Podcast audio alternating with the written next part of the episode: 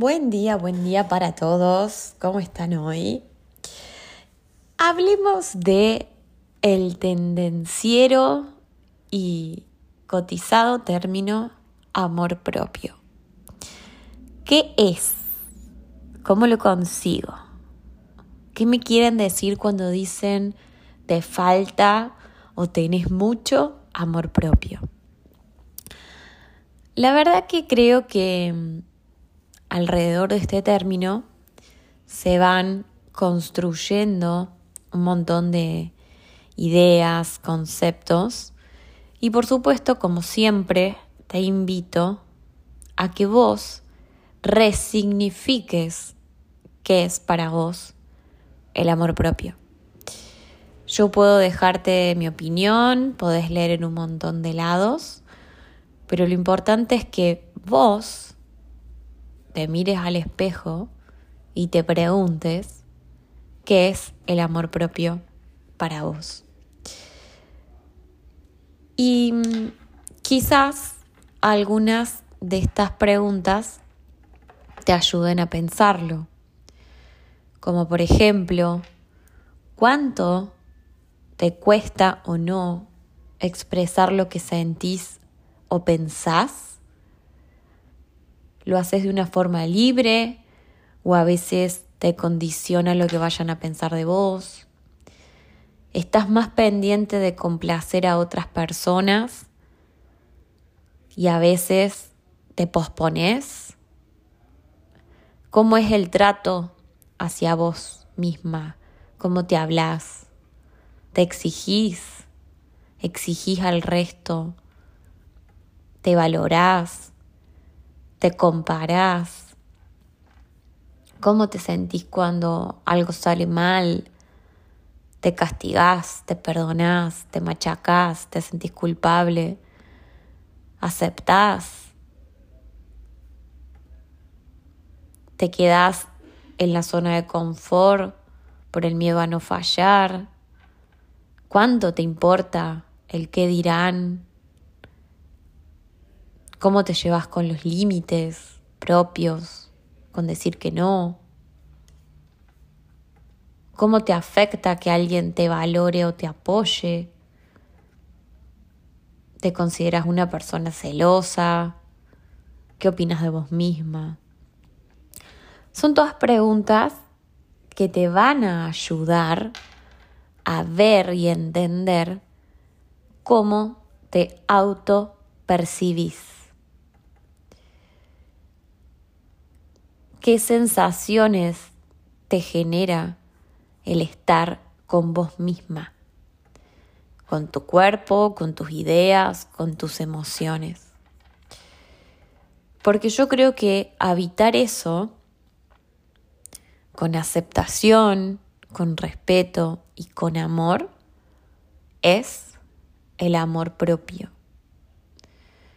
Es el reconocerte y el aceptarte y el reconocer que sos luz y sombra, que tenés cosas hermosas y que también tenés errores, pero todo mirado con el ojo del amor. Yo creo que a veces se confunde con el ego, con el amor propio, que te dicen, no, no, priorizate vos, decí que no, créete todo lo que vales. Y muchas veces el amor propio se confunde con ese ego o ese falso amor, en donde creo que el amor propio no es priorizarse uno por sobre todas las cosas, creerme que valgo más que los otros. No, eso es del ego. El amor propio es como el amor en sí, es genuino, natural, que acepta, que tiene compasión, que tiene respeto, que empatiza.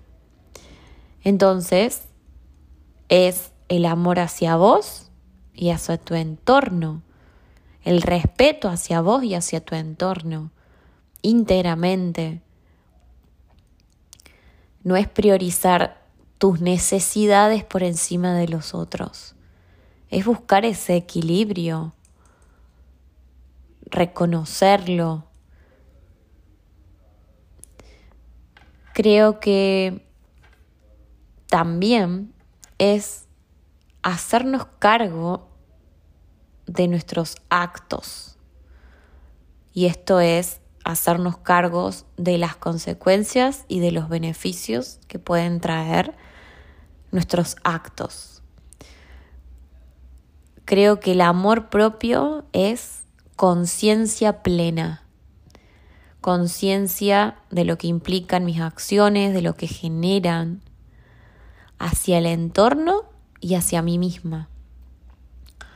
Los otros días escuchaba a alguien que decía, bueno, si querés mandarle ese mensaje a tu ex, mándaselo, no te arrepientas, porque el amor propio no pasa por ahí. Y yo me quedé como recalculando.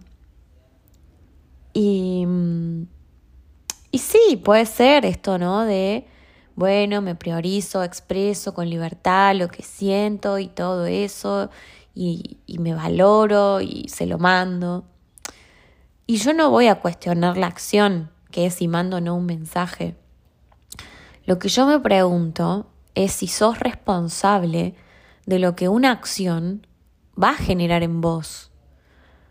Sea cual sea la respuesta que obtengas del otro lado, que eso no te haga sentir peor, que eso no te haga sentir mal, que no sea para aliviar tu ego. Creo que el amor propio pasa por ser consciente de tus emociones, de aceptarte, y que quizás si querías mandar ese mensaje y después te sentís mal, bueno, es parte de reconocer tus errores también y aceptarlos sin culpas sino quizás con amor. Es ser consciente de tu valor, que no es ni más ni menos que el de otra persona. Es tu valor. Creo que hay muchas creencias arraigadas, patrones, mandatos, lealtades, heridas de la infancia, que repercuten en que hoy quizás no te puedas amar sanamente. Entonces, empieza por tomar conciencia de cómo te percibís, cómo te hablas, cómo captás a tu entorno, cuál es tu percepción de la realidad. Porque creo que el amor propio tiene que ver con eso, con aceptarte plenamente, con tratarte a vos con amor y respeto, con mantener tu, tu ser genuino, ser vos misma, hacer lo que amás, expresar lo que sentís, pero no en detrimento de otra persona sí es ser consciente de qué es tuyo y qué es del otro cuando generas una acción. Si uno a veces pone límites sanos porque los reflexiona con conciencia y lo entiende y desde el amor entiende que estaba haciendo algo que no le correspondía, entonces por eso ponemos esos límites. Sí, quizás al principio la otra persona te reproche, se sienta mal, Y ahí está la clave de que puedas entender, podamos entender, cuando el enojo del otro tiene que ver con sus propias acciones y cuando son realmente con las tuyas. No es fácil. Poner límites sanos no es fácil. Pero si lo haces desde el amor y sobre todo teniendo en cuenta tus valores, no tendrías por qué lastimar al otro. Por eso digo que es importante separar cuando el enojo del otro tiene que ver con una carencia propia de esa persona y cuándo tiene que ver con algo que vos estás haciendo, lo estás hiriendo, le estás haciendo mal desde otro lugar. Es importante que conozcas cuáles son tus valores, tus prioridades, porque eso es lo que te va a ayudar a conectarte con tu amor propio, teniendo en claro cuáles son tus prioridades, tus valores, lo que para vos es importante en la vida, es más fácil marcar los límites de la cancha, hasta dónde jugás y hasta dónde no te tenés que pasar y hasta dónde no se tiene que pasar el otro.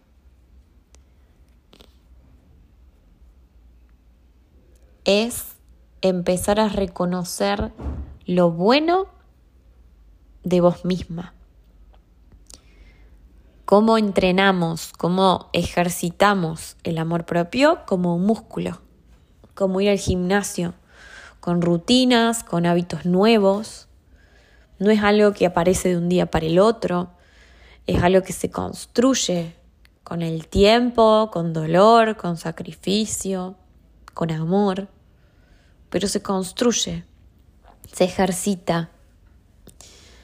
Y algunas cosas que podés hacer quizás para ejercitarlo, tiene que ver con reconocer lo bueno, hacer foco en las cosas que valoras de vos misma, porque estoy segura que valoras cosas de vos.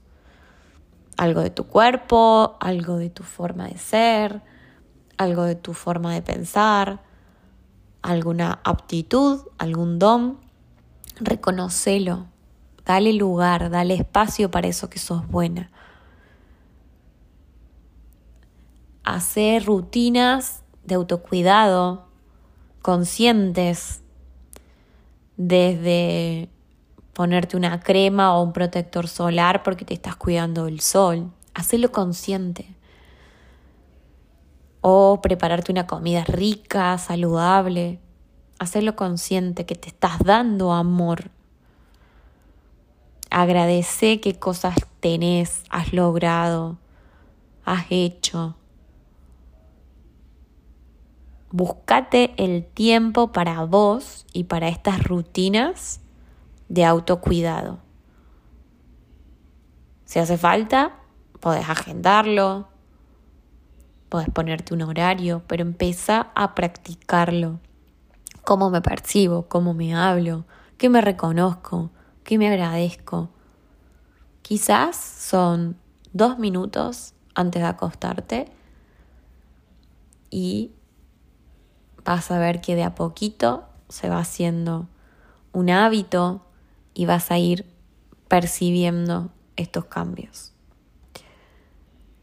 Sé que no es fácil, sé que cuesta y que a veces solo no podemos, porque son 24 horas de taladrarnos el cerebro automáticamente nosotras mismas y hacer más foco en lo que falta, en la comparación, en el afuera y no en el adentro, pero inténtalo. Y si no podés, busca ayuda de la que sea Busca esos espacios para reconocer y para darte cuenta en dónde quizás hay que hacer ese clic. Estoy acá para acompañarte y ayudarte porque es un camino que hacemos entre todas. Te mando un beso gigante y nos vemos en la próxima.